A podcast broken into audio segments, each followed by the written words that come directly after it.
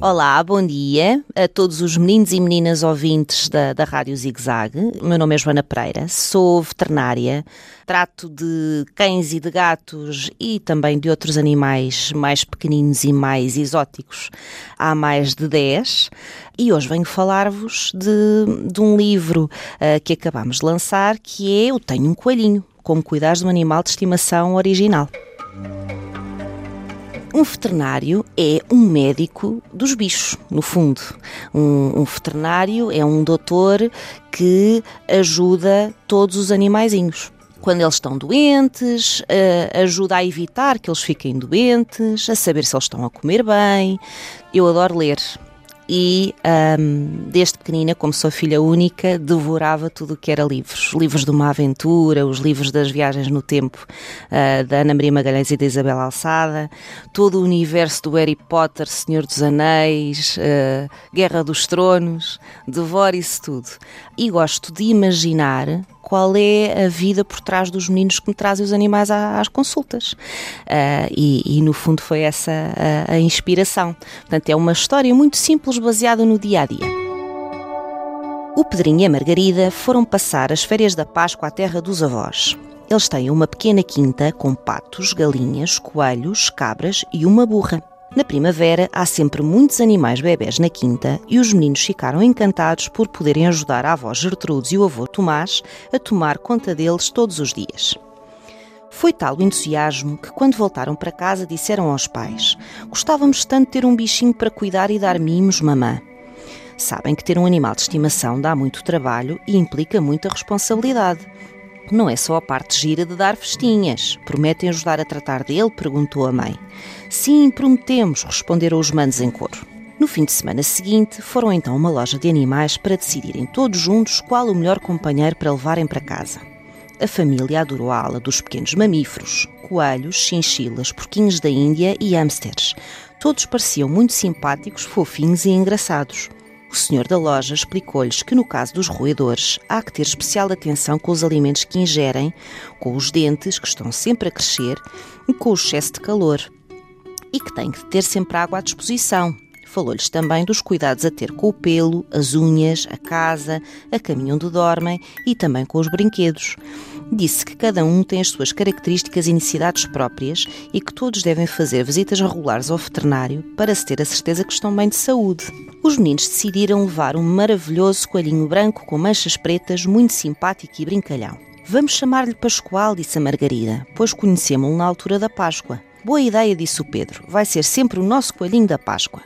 O Pedrinho e a Margarida comprometeram-se a fazer todas as tarefas que os pais lhes confiassem e a cumprir as regras de segurança ao mexer no coelhinho, pois sabem que, para o Pascoal viver feliz e saudável, tem de fazer um bom trabalho de equipa. O Pascoal veio para casa numa caixa transportadora própria para coelhos para que se sentisse seguro e confortável e não fugisse. Assim que chegaram a casa, colocaram logo na sua jaulinha e deixaram-no sossegado a ambientar-se. Os pais avisaram o Pedro e a Margarida de que nos primeiros dias não deviam mexer muito nas grades, gritar ou fazer barulho. É preciso que se vá habituando às nossas vozes, ao nosso cheiro, aos barulhos da casa, para que perca o medo e comece a confiar na sua nova família, disseram eles. A casinha do Pascoal deve estar numa zona da casa com bastante luz, para que possa apanhar sol durante o dia. Mas não convém que apanhe demasiado calor nos dias quentes de verão, nem demasiado frio durante a noite e nos dias frios de inverno. A área ideal para soltar o Pascoal na hora de brincar e fazer exercício não pode ter fios elétricos à vista, nem tapetes ou plantas, objetos que lhe podem fazer muito mal se os roer. A casinha do Pascoal é uma jaula grande, com bastante espaço para ele dormir, comer, beber, fazer as suas necessidades, brincar e até esconder-se para descansar. Os pais têm de limpar diariamente o chão da jaula, especialmente as áreas onde há xixi e cocó. E uma vez por semana há que fazer uma limpeza mais a fundo. A jaula do Pascoal tem que ter um fundo liso e nela não podem faltar feno e blocos absorventes para as necessidades, uma taça para a comida, em cerâmica ou metal, suficientemente pesada para que o Pascoal não a consiga virar, um bebedor para a água e brinquedos. Podem ser em madeira, blocos, caixotes de cartão. Todos os dias, a Margarida e o Pedro mudam a água e colocam mais feno, que nunca deve faltar. Trocam também os vegetais por outros fresquinhos, depois de os lavarem muito bem, e dão ao Pascoal um ou dois pedacinhos de fruta de que ele tanto gosta. E põem cerca de duas colheres de ração na tacinha caso esta esteja vazia. Algumas dicas sobre a comida a dar-lhe são: o feno deve ser de boa qualidade e próprio para coelhos. É a base da sua alimentação e permite que fique entretido a comer e a desgastar os dentinhos e faz com que a barriga funcione bem. Legumes variados, como espinafres, brócolos, couve, salsa, pimentos e cenoura. Ração específica para coelhos e própria para a idade. E fruta sem caroços, só como miminho em pequenas quantidades. A pouco e pouco, o Pascoal foi perdendo o medo. Já cheira as mãos da Margarida quando ela lhe dá de comida e faz uns barulhinhos de contentamento quando ela e o Pedro entram na sala. Por isso, como parece curioso e interessado em tudo o que se passa do lado de fora, já pode sair um pouco da jaula. Ele anda muito entretido a saltitar atrás deles. É importante que o Pascoal faça exercício uma a duas horas por dia para ficar com os músculos e os ossos fortes e não se aborrecer. Mas cuidado, avisou a mãe. É muito importante que o vigiem, pois os coelhos gostam de se esconder em todos os buraquinhos, de roer tudo o que apanham e de fazer xixi onde não devem. A jaula deverá ficar sempre por perto para que o Pascoal possa ir lá fazer as necessidades quando tiver vontade. O Pedro ainda é muito pequenino para poder segurar no Pascoal como deve de ser e por isso só tem autorização para o ter ao colo quando está sentado no chão ou fazer-lhe festinhas quando ele está calmamente deitado ao seu lado. Estás a ver, Pedrinho? Explica a Margarida enquanto pega cuidadosamente no Pascoal. Tenho de o agarrar assim por baixo, na zona do peito, apoiando as patas de trás com a outra mão. Ele gosta logo de se vir aconchegar debaixo do meu braço. Mas quando está zangado ou com medo, o Pascoal rosna e bate com as patas de trás no chão. Uma vez até ia mesmo mordendo a Margarida, que o estava a arreliar com festinhas e que o tentou agarrar pelas orelhas enquanto ele comia. É muito importante escovar o Pascoal quase todos os dias para manter o pelo sempre bonito, fofinho e brilhante.